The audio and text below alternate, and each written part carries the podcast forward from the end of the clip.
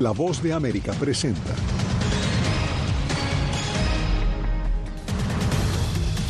Mientras se recrudecen los conflictos en Europa y Medio Oriente, legisladores estadounidenses no se ponen de acuerdo sobre ayudas a sus aliados. Nieve, lluvias y corrientes de vientos fríos golpean al noreste de Estados Unidos por una nueva tormenta invernal. En el Cairo, mediadores negocian un segundo alto al fuego entre Israel y Hamas. Y crece la preocupación en Venezuela tras detención de Rocío San Miguel. Su familia asegura que desconoce su paradero.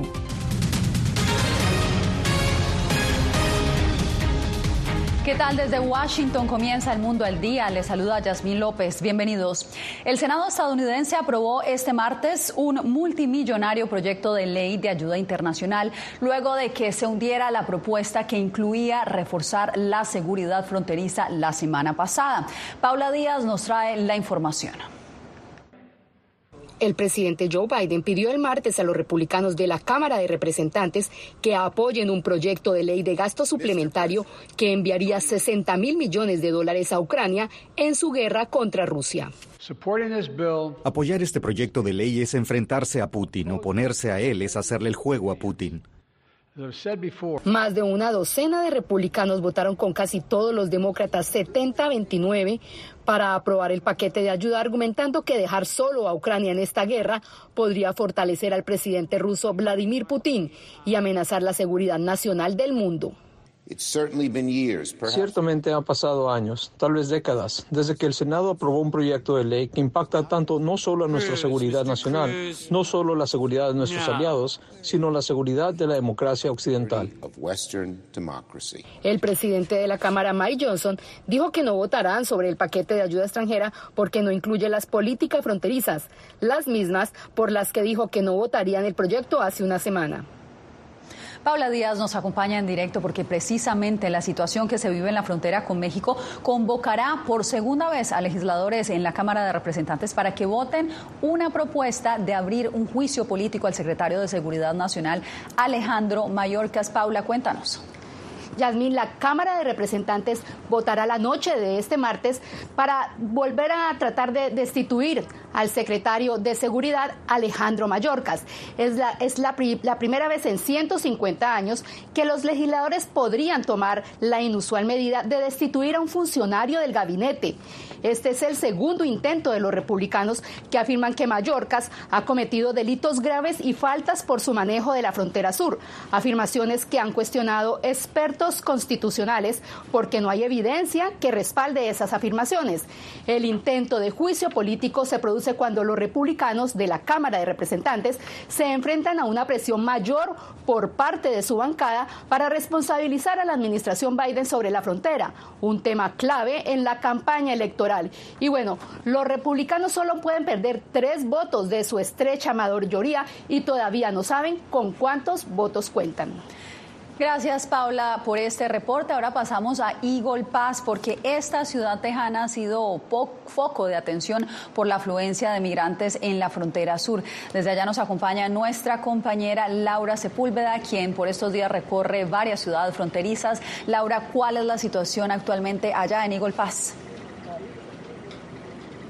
Pues Yasmín, como usted lo puede ver a mi espalda, precisamente este alambre de concertina y de púas está aquí instalado. Cuando hago la diferenciación de este tipo de alambre, espero que uno de ellos efectivamente tiene esos picos que pueden eh, generar algún tipo de corte y hay otro que tiene unos picos un poco más cerrados, pero que igual impide el paso de los migrantes. Según dice el gobernador del estado de Texas, y cito en esta, en esta publicación que hizo a través de su cuenta de X, dice, los cruces de migrantes disminuyen drásticamente a lo largo de la frontera de Texas desplazándose a Arizona y California. Las cifras aún no han sido conocidas o no se han dado a conocer por parte de la patrulla fronteriza para el mes de enero, por lo que no tenemos números específicos que puedan corroborar esto, pero él dice que por ahora continuará poniendo este alambre de púas a lo largo de la frontera sur de Estados Unidos, específicamente en el estado de Texas. Y a la entrada de Shelby Park, en donde me encuentro en este momento en Eagle Pass, encontramos a una de esas personas que está muy de acuerdo con este tipo de medidas tomadas por la gobernación. Esta es mi tierra y estamos dispuestos a luchar por ella. Y ellos me odian, me quieren matar. Así están las cosas. Dan Shabler, como se llama esta persona con la que estuvimos hablando, además dijo que estaba de acuerdo con el gobernador de Texas al decir que Texas está en riesgo de una invasión, lo que daría entonces ese permiso al Estado para poder asumir las medidas de control migratorio. Lo que está, claro es que en este momento la Constitución no tiene la especificidad de qué significa una invasión, razón por la que serían las Cortes las que tendrían que definir entonces este proceso. Ante todo, hay que tener en cuenta que, eh, según las cifras que se han dado a conocer por parte de la gobernación, al día de ayer entraron 15 personas por este punto. Se espera que conozcamos las cifras oficiales por parte de la patrulla fronteriza, pero a la jornada de hoy hasta el momento no hemos recibido confirmación de ningún cruce irregular, al menos en esta zona. Pues Laura, quedamos atentos del desarrollo de tu viaje por varias ciudades de la frontera y pues nos estarás informando. Mientras tanto, en Tijuana, la ciudad fronteriza mexicana, que es la más transitada del hemisferio, se está construyendo una tercera garita. Vicente Calderón visitó el lugar y nos reporta. Diariamente unos 70.000 vehículos cruzan de Tijuana a San Diego por el puerto fronterizo de San Isidro y a pie lo hacen al menos unas 20.000 personas, según la Agencia de Servicios Generales de Estados Unidos, que se encarga de la construcción de la infraestructura gubernamental. Pero ese paso puede ser lento y tedioso. Como tres horas y media. Tres horas y media parada. más o menos. Apenas en 2019, el gobierno norteamericano concluyó la ampliación de esta garita con una inversión de 741 millones de dólares. Pero las enormes filas para cruzar en auto o caminando no son más rápidas. Hacemos un montón de línea, gastamos un montón de tiempo y a veces no, la gente que vive acá y trabaja allá no alcanza a ir al trabajo. México y Estados Unidos acordaron hace varios años construir una nueva garita. Millones de dólares cruzan todos los días de un país a otro. Ya no es posible operar únicamente con dos puertas de entrada. El segundo cruce fronterizo está en la mesa de Otay y también acaba de ser renovado. También se retrasa el tránsito de mercancías en dos economías cada vez más integradas. Hacer colas y horas, pues sí nos afecta nuestra calidad de vida, ¿no? La nueva garita llamada Otay 2 se planeó bajo un modelo de cobro dinámico donde el costo puede subir o bajar en función de la rapidez e intercambiando carriles de carga para uso turístico. En la reciente reunión de alto nivel entre ambos gobiernos tocaron el tema. Hago un llamado a las autoridades de Estados Unidos para que hagan lo propio porque van muy atrasados. La obra avanza en el este de la ciudad de Tijuana. Vicente Calderón, Voz de América, Tijuana. Cambiamos de información. Una tormenta invernal que atraviesa el noreste de Estados Unidos tiene en alerta a millones de personas. En Nueva York cerraron las escuelas y se reportan más de mil cancelaciones de vuelos en varios aeropuertos. Ángela González nos informa. Más de 30 millones de personas desde Virginia Occidental hasta Nueva Inglaterra se encuentran en alerta por una tormenta invernal que podría dejar hasta 15 centímetros de acumulación e inundaciones en áreas de Nueva York, según advirtieron las autoridades locales. En anticipación a este sistema meteorológico, la ciudad cerró las escuelas, pero muchos estudiantes se quedaron sin poder acceder a clases virtuales, lo que obligó a una disculpa pública. No fue un día perdido, pero sí frustrante para muchos padres, y eso para mí es inaceptable. Quiero ofrecer disculpas a los padres y familias de la ciudad. Esto fue una prueba y no creo que la hayamos pasado. La comisionada de Sanidad dijo que un operativo con más de 700 camiones paleadores y esparcidores de sal está activo para despejar las carreteras, mientras el Estado desplegó 1.800 quitanieve. Autoridades han pedido utilizar el transporte público y autobuses de la MTA fueron preparados con cadenas antideslizantes. La acumulación de nieve sumada a las bajas temperaturas podrían crear hielo resbaladizo e invisible altamente peligroso en los caminos. El viaje hacia el trabajo y de regreso para muchos se convirtió en una larga espera y de riesgo para algunos. Las calles están mojadas, están congeladas y hay que ir con mucha precaución a todo riesgo. Pues tenemos que salir porque necesitamos un sustento. Aeropuertos en todo el país reportaban más de mil vuelos cancelados y 1.800 retrasos según FlightAware. Y los fuertes vientos podrían causar cortes de electricidad. Esta es la tormenta de nieve más fuerte que ha experimentado Nueva York en casi dos años. Ángela González, Voz de América, Nueva York. Precisamente la policía de la ciudad de Nueva York busca a tres sospechosos de matar a una persona y herir a otras cinco en un tiroteo que tuvo lugar este lunes a bordo de un tren subterráneo en el Bronx. La policía determinó que se trató de una pelea entre grupos rivales y todo comenzó como una disputa verbal en un vagón del metro poco antes de las cinco de la tarde y luego rápidamente escaló.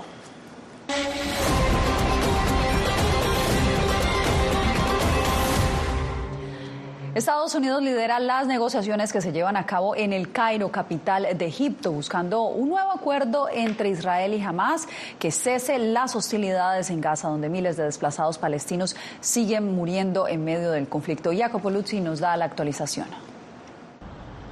Mediadores en el Cairo, Egipto, trabajan este martes para lograr un acuerdo que detenga la guerra en la franja de Gaza. El presidente Joe Biden envió al jefe de la CIA, William Burns, para unirse a las conversaciones y dijo que habló con el primer ministro Benjamin Netanyahu de Israel y los líderes de Egipto y Qatar para impulsar esto hacia adelante durante el último mes. Han sido constructivos, han ido en la dirección correcta. Los negociadores en el Cairo esperan por lo menos llegar a un acuerdo entre Israel y Hamas que liberaría a los rehenes restantes en Gaza y detendría los combates durante al menos seis semanas. Que luego podríamos tomar para construir algo más duradero. Las negociaciones ocurren mientras aumenta la preocupación internacional, incluida la de las Naciones Unidas, por el plan de Israel de continuar con su ofensiva terrestre en la ciudad sureña de Rafah, donde casi la mitad de la población de Gaza ha buscado refugio.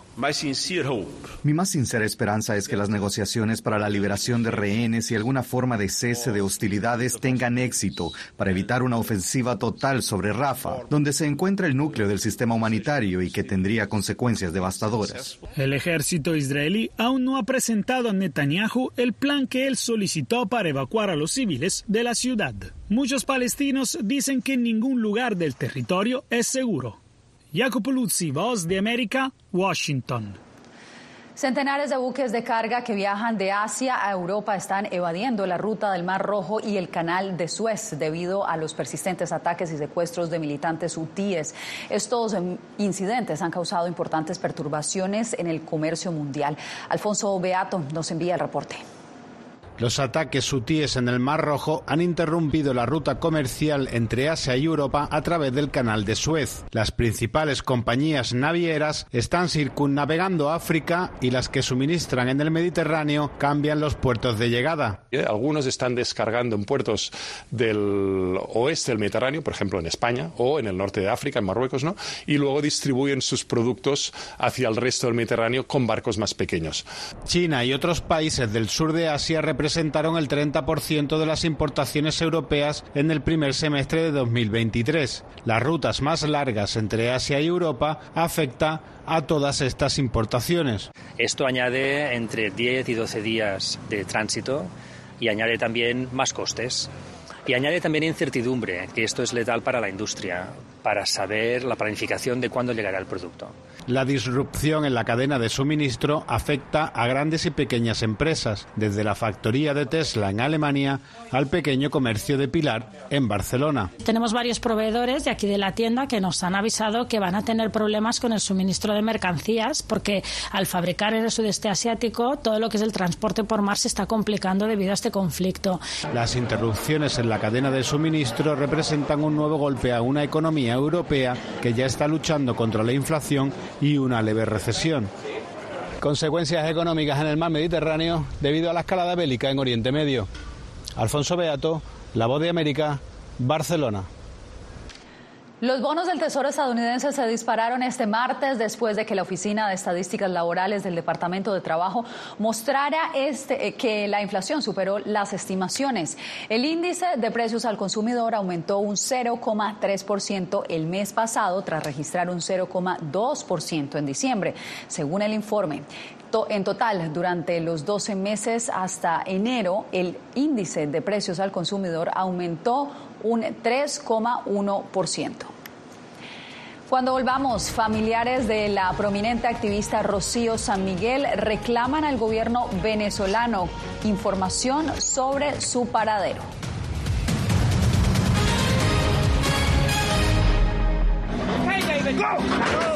La voz de América presenta testimonios de tolerancia directamente desde el corazón de una de las regiones más conservadoras de Estados Unidos. Historias de personas determinadas a derribar estereotipos viviendo de manera auténtica en el hogar de los valientes, encontraron su libertad. Disponible en todas las plataformas de La Voz de América. Nosotros no somos ninguna oposición. La prensa no es ninguna oposición. Periodismo, la prensa libre importa. Entonces hay un poco de tema también de amenazas, ¿no? Disponible en vozdeamerica.com.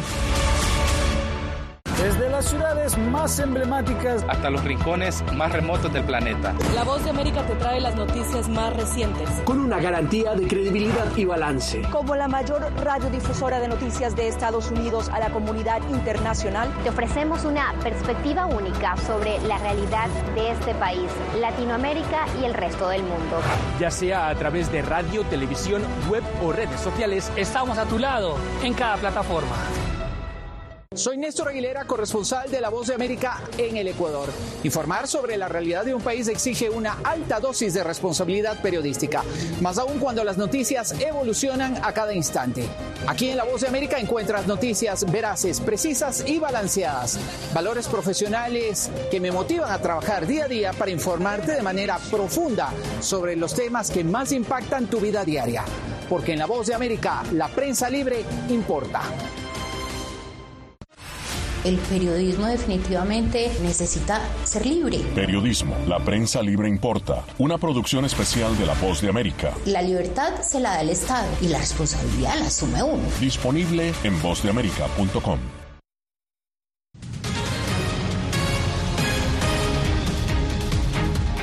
Familiares y defensores de la activista venezolana Rocío San Miguel siguen sin conocer su paradero, a pesar de que la Fiscalía del país informó que está siendo procesada por traición a la patria, conspiración y terrorismo. Adriana Núñez Rabascal nos da la información el incremento de asesinatos. La presidenta de la ONG Control Ciudadano, Rocío San Miguel, fue presentada la noche del lunes ante un tribunal contra terrorismo, sin la asistencia de sus abogados, por lo que sus allegados advierten que se le viola el derecho a la defensa. No sabemos ni la condición física de ella, ni las condiciones de su detención, y no sabemos ni el órgano de seguridad del Estado, ni el sitio donde ella está. De modo que sigue configurándose, lamentablemente, eh, la desaparición forzosa. Y además el hecho de que haya habido dos declaraciones oficiales y en ninguna de ellas se haya querido hacer alusión de su centro de detención, ya indica que hay una política de Estado de ocultar dónde está ella. Un día después del arresto de San Miguel, agentes de inteligencia también detuvieron a cinco familiares de la activista. La Fiscalía no deja claro qué delitos se les señala, pero informó que cuatro de ellos deberán presentarse periódicamente ante un tribunal. No sabemos qué, pueden tener esas actas que se están librando hoy día y esperemos que, y lo que pedimos es eso, pues que se apeguen a las normas y que ellos salgan realmente con una libertad plena y absoluta, no una libertad condicionada, porque no, no entendemos cuál será el delito que le están este, adjudicando a ellos. La misión de determinación de hechos de la ONU expresó en un comunicado su profunda preocupación por la suerte de San Miguel y llamó al gobierno de Venezuela a poner fin a lo que calificó como creciente ola de represión contra opositores en el país. Adriana Núñez Rabascal, Voz de América, Caracas. En Nicaragua, cuatro guardabosques indígenas detenidos desde junio pasado fueron condenados por supuesto homicidio. Donaldo Hernández nos da los pormenores. La Policía Nacional detuvo en agosto del año pasado a cuatro indígenas nicaragüenses por supuestamente haber cometido diferentes delitos en comunidades del Caribe. Según el inspector Jaime Vanegas, los ciudadanos eran miembros de una banda llamada Bruno. Esta agrupación delincuencial Bruno son responsables de los delitos de asesinatos en la comunidad Mayagna Kiwacumbay, en la comunidad Mayagna Kiwacumbay del municipio de Bonanza. Los indígenas condenados son Rodrigo Bruno, Ever Bruno y Olvier Bruno. Sin embargo, activistas y organizaciones refieren que en realidad se trata de guardabosques, es decir, protectores de los territorios indígenas el batallón ecológico del ejército, acompañar a la policía en esta persecución. Entonces, estamos por primera vez el ejército y la policía están uh, persiguiendo a, a, los comunitarios. Según Manuel Prado, vicepresidente de la organización Misquito Americana, el Estado mantiene desprotegidos los territorios ante las amenazas de los invasores, que se han venido apropiando de sus tierras. Lo que no entienden es que el ADN del indígena es para proteger su territorio, para proteger sus recursos naturales, de la tierra viven. No obstante, en un juicio realizado el 5 de febrero, los indígenas fueron encontrados culpables de varios delitos, por los cuales la Fiscalía pide 22 años de cárcel, según denunció la destacada organización Fundación del Río. Donaldo Hernández, Voz de América. Regresamos en instantes con los juicios masivos que se empezaron a ejecutar en El Salvador en el marco del régimen de excepción.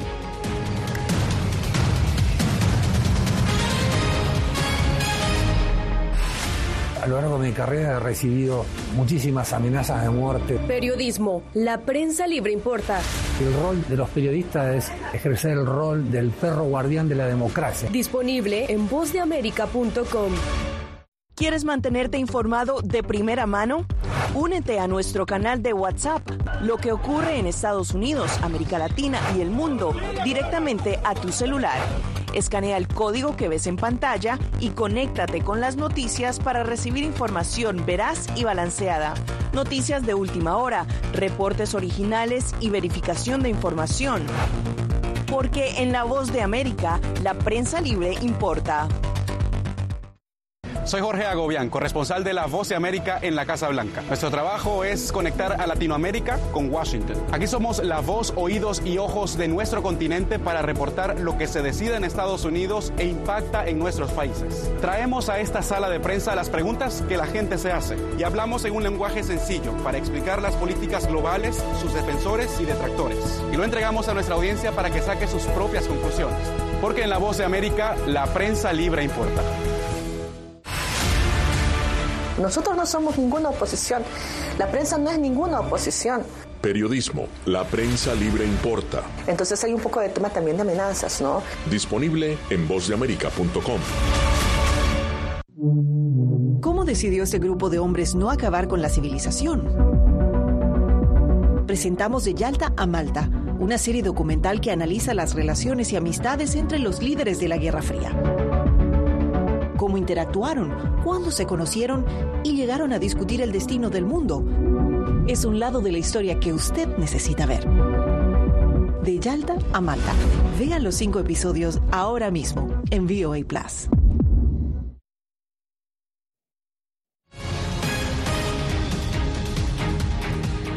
Las Fuerzas Armadas mexicanas desmantelaron un enorme laboratorio de metanfetamina en el estado norteño de Sonora. Según el gobierno, este es el mayor laboratorio de drogas desmantelado durante la actual administración. En el lugar decomisaron cuatro toneladas métricas de metanfetamina y una tonelada de precursores químicos utilizados para fabricar la droga sintética. El sitio contaba con 72 reactores de laboratorio, según el reporte, cinco veces más que los 13 descubiertos en el anteriormente considerado el laboratorio clandestino más grande del país, que también había sido descubierto en Sonora. Y en El Salvador comenzaron a celebrarse juicios colectivos. Los primeros procesados en esta modalidad han sido cientos de presuntos pandilleros, como nos reporta Raquel Herrera. Con 492 presuntos pandilleros en una audiencia virtual arrancaron juicios colectivos en El Salvador. La disposición es parte de las medidas inscritas en el marco del régimen de excepción vigente durante 23 meses y será posible enjuiciar hasta 900 personas en un mismo proceso penal. Esta representación fiscal se siente satisfecha con lo resuelto por parte del juez sexto contra el crimen organizado de San Salvador al dar plenamente por acreditado todos los delitos, todas las imputaciones. El gobierno ha asegurado que los juicios masivos permitirán agilizar los procesos penales para más de 70.000 capturados durante el régimen de excepción. Podría considerarse en todo caso como una política de persecución eficiente Sin embargo, organizaciones defensoras de los derechos humanos denuncian que los juicios colectivos violan el Estado de Derecho al no individualizar los delitos, por lo que permitirá condenar a inocentes por delitos de terceros. Eso es violar la presunción de inocencia, el derecho de defensa de la gente, el derecho al debido proceso, el derecho a un juicio justo. Eso es mandar a la gente a morir en las cárceles. Los juicios colectivos fueron aprobados por decreto transitorio por el Congreso de mayoría oficialista a mediados de 2023. Raquel Herrera, Voz de América, San Salvador. Al regresar, Colombia y Ecuador amenizan la celebración del Día de San Valentín en Estados Unidos este miércoles. Les contamos por qué.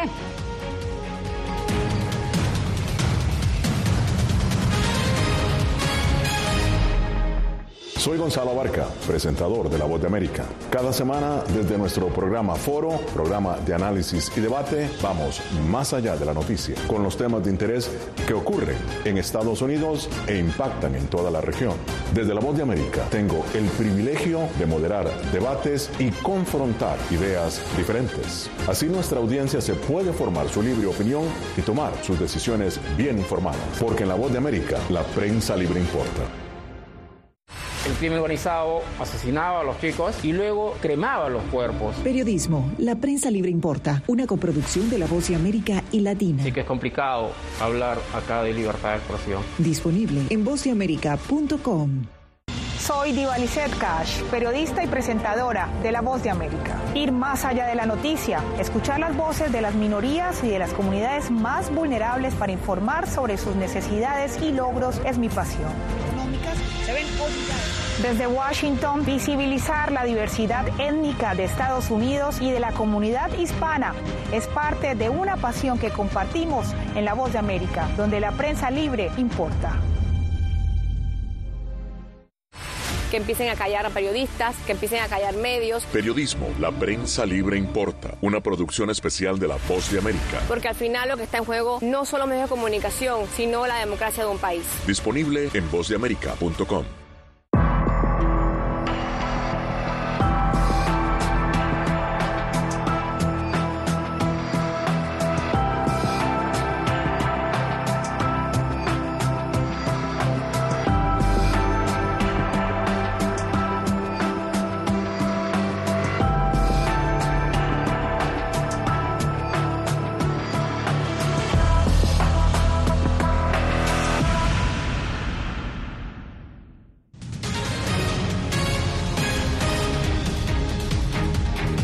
Más de 18 toneladas de flores han llegado a Estados Unidos desde Sudamérica para la celebración del Día del Amor y la Amistad.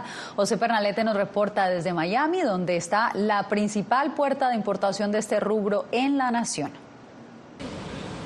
A bordo de 300 vuelos de carga como estos llegaron diversas especies de flores procedentes de Sudamérica para alegrar la celebración del Día del Amor y la Amistad en Estados Unidos. Más de 18 toneladas de esta mercancía son objeto de revisión por parte de la Oficina de Aduanas y Protección Fronteriza. Asegurándose de interceptar plagas y enfermedades exóticas y de prevenir el agroterrorismo y el bioterrorismo. Los inspectores verifican las cajas seleccionadas para revisar hojas, tallos, pétalos y comprobar si se desprende algún insecto. Todo para dar tranquilidad durante el día de San Valentín. En momentos especiales como estos, eh, sabemos que brindamos un poco de alegría y a la misma vez protegemos a la agricultura de los Estados Unidos. El Aeropuerto Internacional de Miami es la principal puerta en Estados Unidos para este tipo de rubro a nivel nacional. El esfuerzo involucra no solo al 10% del personal de CBP y agentes adicionales de otros puertos para esta temporada, sino a empleados de naciones como Ecuador y Colombia, una tarea que integra a 200.000 personas. Y las rosas son el producto con mayor demanda. Que la rosa es más o menos el 40%. Después siguen los claveles y mini claveles, donde los claveles de Colombia, diría que somos el mayor productor de claveles del mundo. Es como una de las regiones donde solo se da el clavel bien en la forma que lo tenemos. Las cajas de flores con sospecha de alguna plaga foránea son aisladas hasta que se descarte el posible peligro por análisis en los laboratorios del sur de Florida. José Pernalete, Voz de América, Miami. La temporada del carnaval en Nueva Orleans se acerca a su fin con el llamado Martes Gordo. Dos de los desfiles favoritos del Mardi Gras se tomaron este martes las principales vías de esa ciudad y sus suburbios, donde decenas de miles de personas celebraron. Y por supuesto, en bares y restaurantes del histórico barrio francés, la fiesta continúa hasta este 13 de febrero, como siempre, antes de la cuaresma. El carnaval es una celebración importante en las naciones europeas anglicanas y católicas. Con esto nos despedimos por hoy.